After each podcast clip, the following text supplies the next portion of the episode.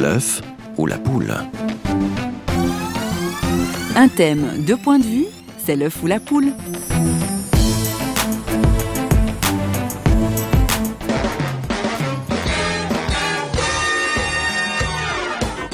Mais ça coûte combien ça?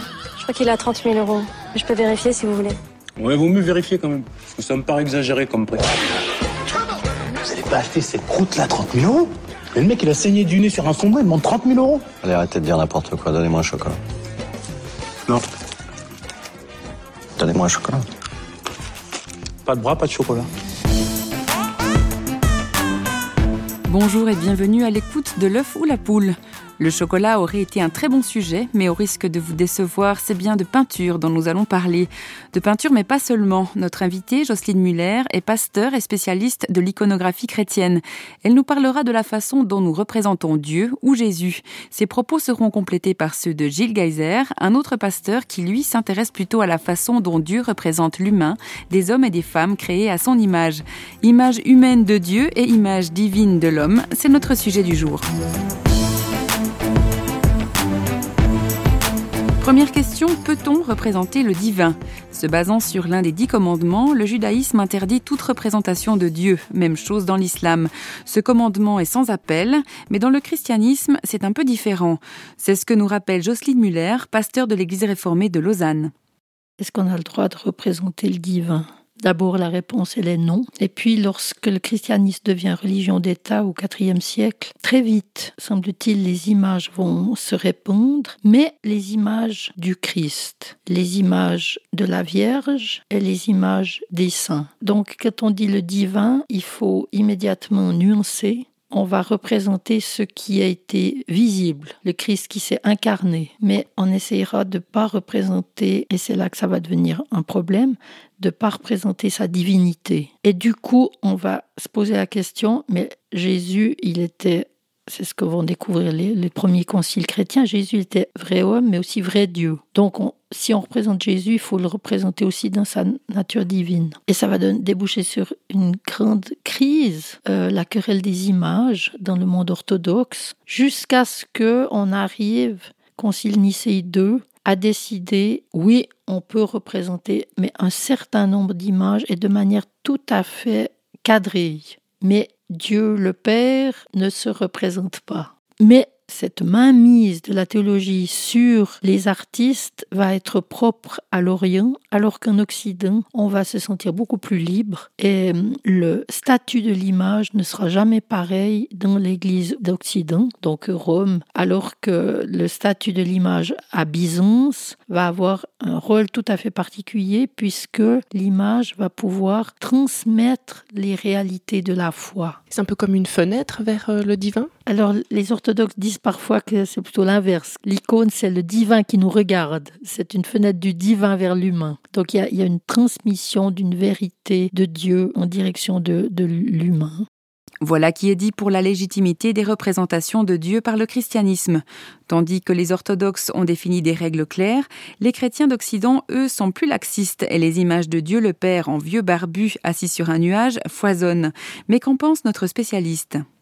Malheureusement, depuis le 4e, euh, 14e siècle environ, on, on s'est mis à représenter Dieu le Père. Et pourquoi on s'est mis à représenter Dieu le Père? Eh ben, D'abord, on a été beaucoup influencé par euh, les images de, de l'Antiquité avec Zeus. Et puis, il y a bien sûr la vision de Daniel. Daniel, le prophète Daniel, qui nous dit au chapitre 7, J'ai vu dans le ciel et j'ai vu comme un vieillard avec des cheveux blancs, etc. Et il décrit ce qu'il a vu. Et alors, on va, euh, il appelle ça l'ancien des jours.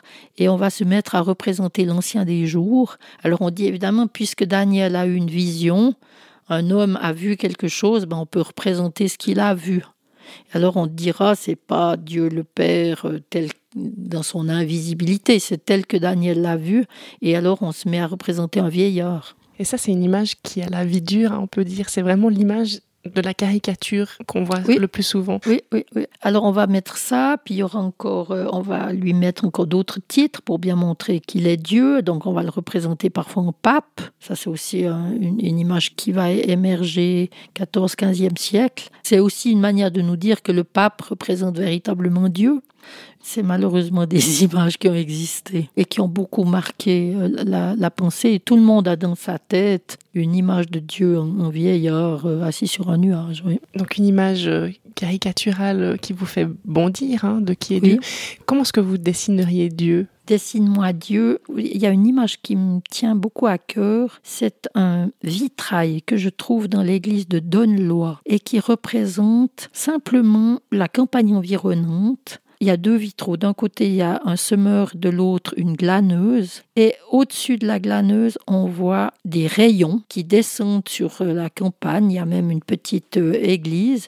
Et tout en haut du vitrail, il faut bien lever les yeux, tout en haut du vitrail, on voit la colombe du Saint-Esprit. Et ce vitrail me plaît extrêmement parce qu'il me rappelle que quand je sors de l'église, Dieu ne reste pas enfermé dans son église. Quand je sors de l'église, quand je me rends dans ma vie quotidienne, Dieu est avec moi par son esprit, cet esprit qui ne s'est pas lui non plus arrêté au premier siècle, mais qui de siècle en siècle accompagne l'humanité.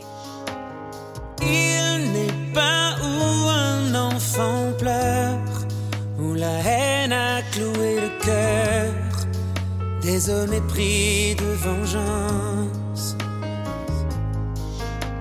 Je ne l'ai pas vu dans nos guerres, quelquefois pas dans nos prières, n'implorant qu'un peu de chance. Je ne l'ai pas vu souvent dans une main tendue cherchant à se mettre en lumière le flou qu'on tolère. Mais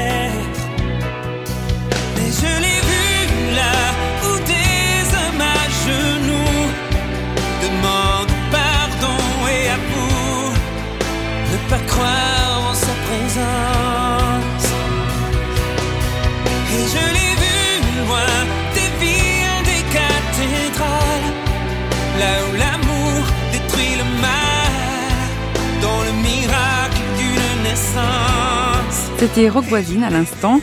Nous parlons des représentations de Dieu et une image qui fait l'unanimité chez les chrétiens, celle de Jésus-Christ. Mais saviez-vous que les orthodoxes prétendent posséder une véritable image de Jésus? C'est le mandilion d'Édesse, un mouchoir que le Christ aurait posé sur son visage et sur lequel se seraient miraculeusement imprimés ses traits. De cette image légendaire, on a tiré le portrait de Jésus que les orthodoxes représentent toujours de la même manière sur leurs icônes. La pasteur et spécialiste en iconographie chrétienne, Jocelyne Muller, nous dit ce qu'elle pense de ce visage de Jésus. C'est pas du tout la pensée occidentale et en ce sens, je suis très occidentale. Je trouve très intéressant que personne n'ait eu l'idée et le désir de peindre Jésus de son vivant. Il n'y a pas d'image de Jésus qui a été faite. Il faut s'interroger pourquoi il n'y a pas d'image de Jésus? Jésus nous répond Ce que vous aurez fait à l'un de ses plus petits d'entre mes frères, c'est à moi que vous l'aurez fait. C'est-à-dire que le visage de Jésus, il y en a des millions, il y en a même des milliards. Ce sont tous les hommes et les femmes de tous les temps. Et avoir une image de Jésus, je pourrais dire ça, c'est Jésus, ça me permettrait du coup de dire ça, ça c'est pas Jésus. Or, le mystère du christianisme, c'est qu'à la fois Jésus a pris chair de notre chair, qui s'est incarné, et puis en même temps que l'image, ça va devenir chacun de nous. C'est-à-dire qu'il faut qu'à chaque époque, je puisse me représenter le visage de Jésus, mais le visage de Jésus, c'est, c'est, mon contemporain, c'est mon frère, c'est mon voisin, c'est le pauvre, si possible. Ce qui ne m'empêche pas de m'en faire une image. Et alors, ça ne m'empêche pas, en effet, d'en avoir une image d'un blond, d'un brun, d'un noir, d'un, euh, etc. Euh, les crucifixions, vous avez depuis le 19e siècle toutes sortes de crucifiés, mais aussi bien le paysan euh, espagnol que le torturé euh, argentin, que la femme d'ailleurs aussi. Il y a des femmes qu'on a mis en croix pour dire le Christ. Euh, je crois qu'à la fois, il faut qu'à chaque époque, il y ait un visage du Christ, mais en même temps, il faut qu'il n'y en ait jamais pour que tout le monde puisse le prendre.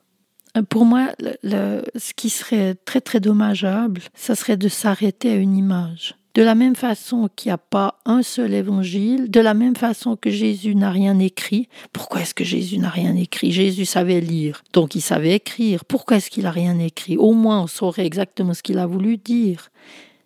Non, le christianisme est une foi, c'est pas un savoir.